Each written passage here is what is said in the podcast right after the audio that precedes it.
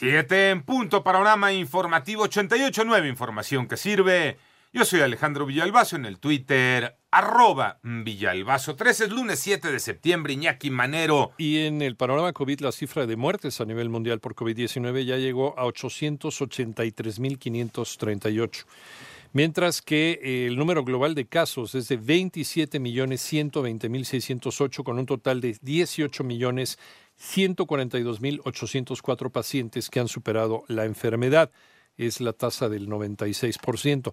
Y la Organización Mundial de la Salud moderó las expectativas de una generalizada inmunización contra COVID-19 antes de mediados de 2021, pese a que se revelaron alentadores resultados de una vacuna rusa. Mientras tanto, las cifras de la pandemia en México las tiene Moni Barrera.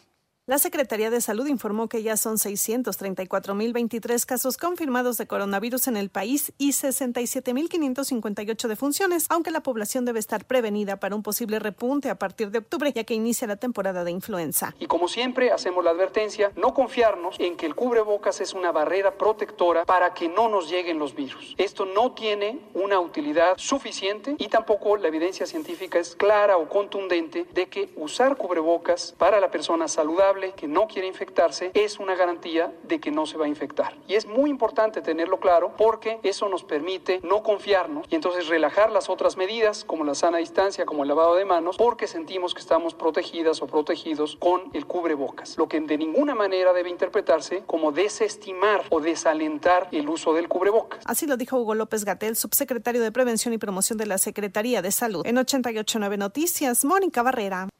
Y recuerda que puedes consultar más acerca de este y otros temas. Por favor, visita nuestra página www.889noticias.mx. En el panorama nacional, Margarita Zavala anunció que va a impugnar la decisión del Instituto Nacional Electoral de negar a México Libre el registro como nuevo partido.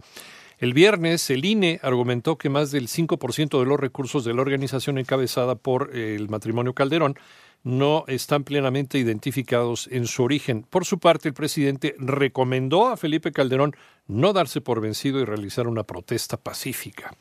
En tanto, mujeres mantienen tomada la Comisión Nacional de Derechos Humanos y ayer realizaron pintas dentro del inmueble del centro histórico, además de exhibir cortes de carne gourmet y lujos. Mientras que en una marcha feminista en contra del abuso policíaco, policías municipales de Ciudad Juárez, Chihuahua, realizaron una redada y detuvieron a 28 mujeres, cuatro de ellas menores de edad, presuntamente por daños a terceros. María de los Ángeles Pineda Villa, esposa de José Luis Abarca, ¿se acuerdan? Exalcalde de Iguala en Guerrero, no abandonará el penal federal femenil de Amacuzac en Morelos, esto luego de que un juez le dictara formal prisión por los delitos de delincuencia organizada y lavado de dinero.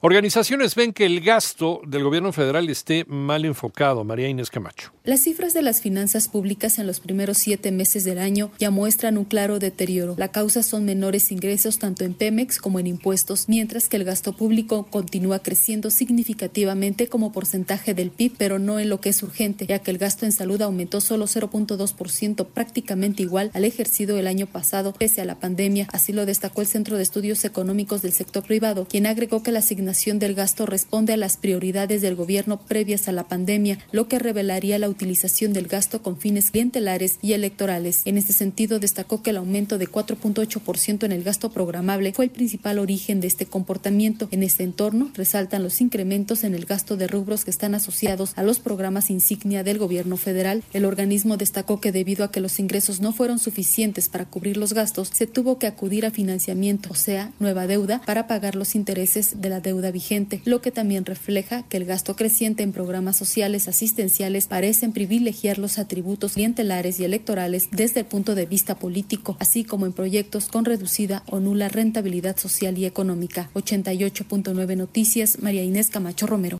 En el panorama internacional, los abogados de Joaquín El Chapo Guzmán presentaron una apelación contra la sentencia cadena perpetua dictada contra eh, esta persona en julio de 2019 por una corte de Nueva York. En tanto, un hombre fue detenido hoy en Birmingham, en Reino Unido, en relación con varios apuñalamientos ocurridos el fin de semana en esa ciudad del centro de Inglaterra, en los que una persona murió y otras siete resultaron heridas. Y hoy el tifón Haishen tocó tierra cerca de Ulsan, en en Corea del Sur tras azotar a Japón, donde de manera preliminar se reportan al menos 35 personas heridas y cuatro desaparecidas. El Papa Francisco dijo ayer domingo que el chisme es una plaga peor que COVID que busca dividir a la Iglesia Católica.